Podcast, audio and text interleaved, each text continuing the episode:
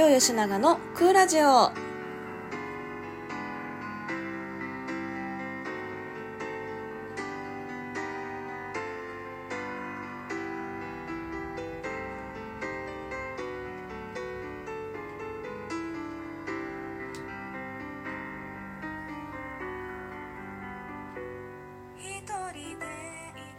皆さんこんばんは。両吉永です両吉永のクーラジオ今回で13回目の配信になります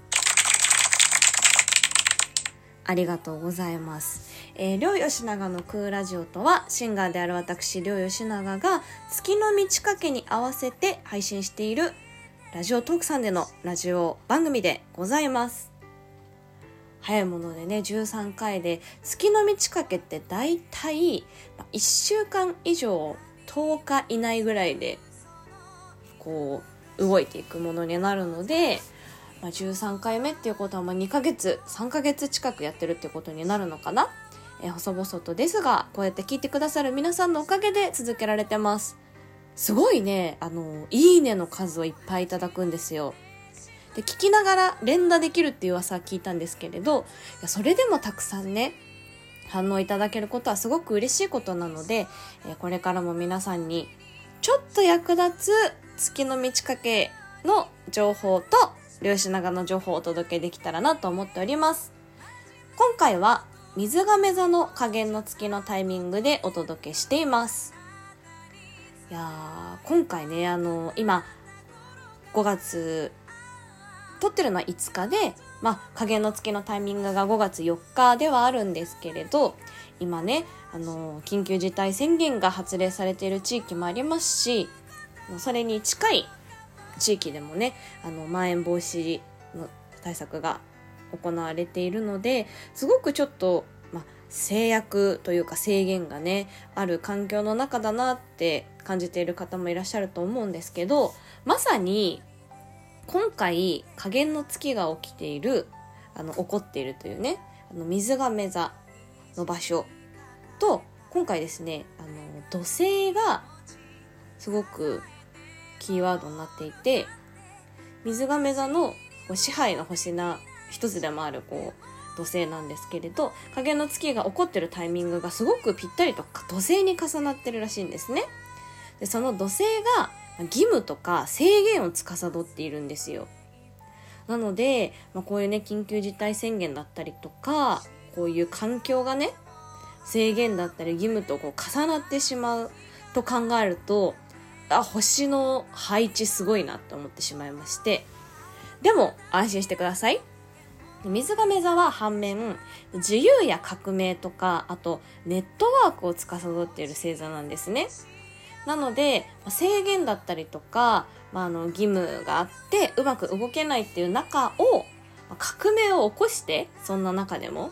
自由にあの水亀座の司っているネットワークを広げようっていう意味で今回すごくこうオンラインとかネット上とかであのこう交流したりとか情報交換したりとか、まああの制約がある中での自由をどう手に入れるかみたいなのが今回の加減の月のテーマ。みたいですよ。すごい。なあすごいしっくりしちゃいましたね。あの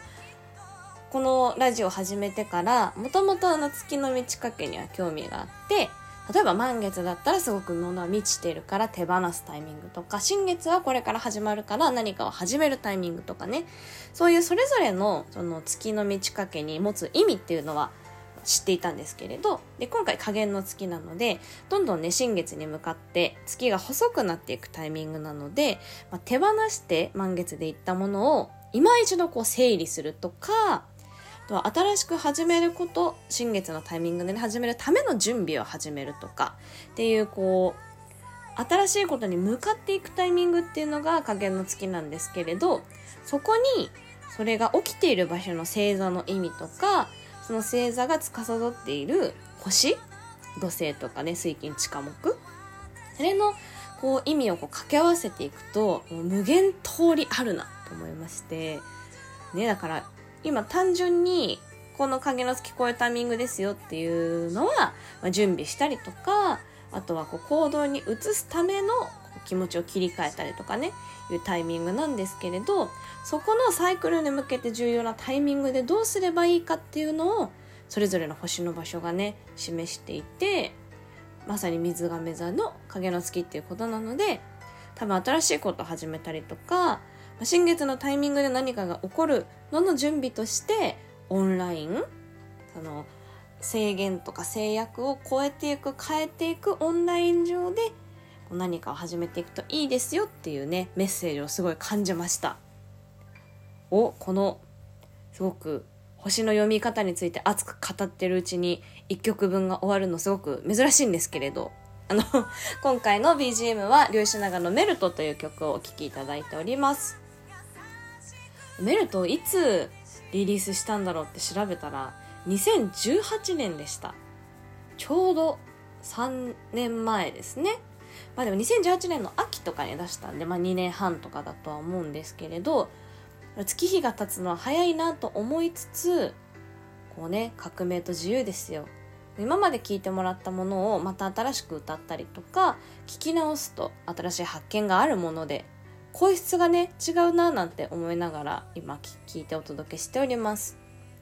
えというわけでつらつらと喋っておりますが今夜もちょっとだけ皆さんに役立つような情報をお届けできたらなと思っております最後までお楽しみください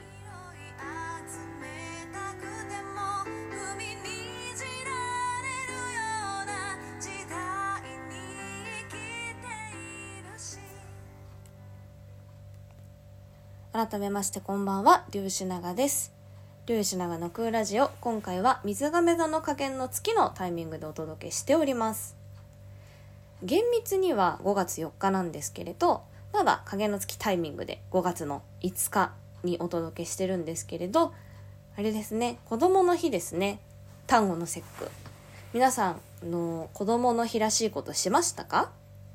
お子さんがいたりとかね、あの、まあ、ご兄弟とか、あの端午の節句をお祝いする男の子がいらっしゃる家庭とかは鯉のぼりとか兜とかあるのかなと思うんですけれどそうでなくてもね私もとっくに子供じゃなくなっちゃいましたのでね、あのー、スーパーとかに行くと勝負売ってましたね。勝負湯に入る勝負とかあと柏餅とかね。なんで柏餅を食べるんだろうって一応調べたんですけど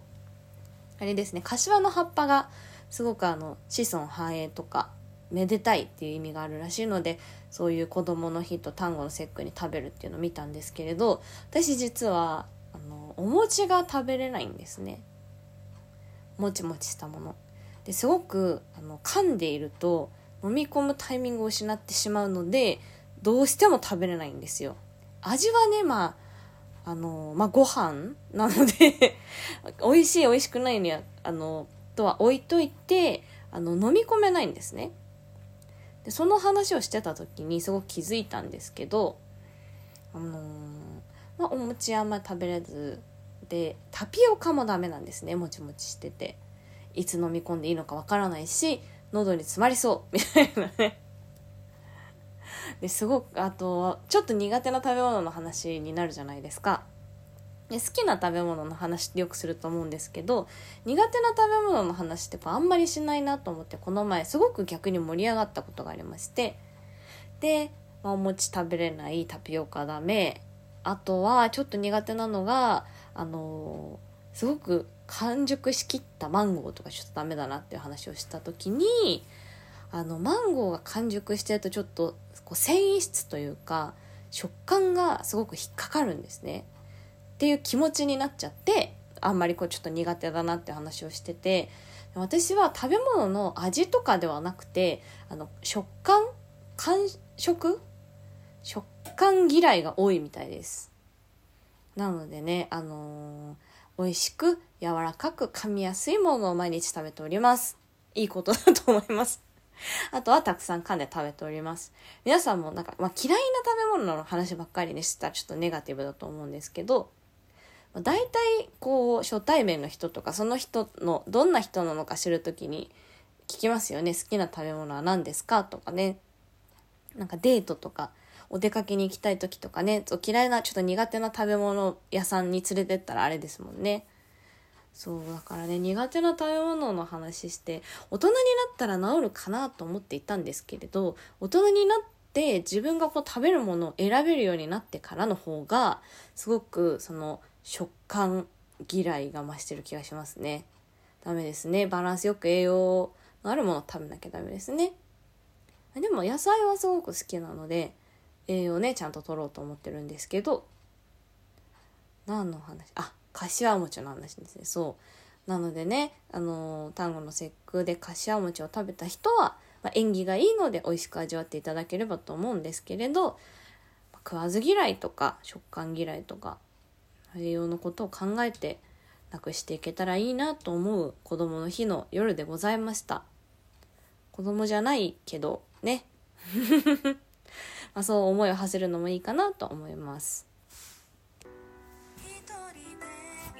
いや水亀座の影の月について熱く語っていたら意外とフリートークの時間がなかったですね、まあ、ネガティブに嫌いなものの話ばっかりしてはいけないのでポジティブに、えー、いろんなものを美味しく食べていきましょうということで終わりにしたいと思います。次は新月ですね。あのー、自分の叶えたいこと、やりたいこと、ゴールデンウィークで前回の放送でお届けしたんですけど、私ちょっとやりたいこととか深掘りしてみました。なので、新月のお願い事のタイミングにまたその話をしたいと思っております。りょうしなが SNS 各種やっております。Twitter、Facebook、Instagram。最近 TikTok も始めたので、ぜひフォローしてください。というわけで、えー、りょうしながのクーラジオでした。今回もありがとうございました。おやすみなさい。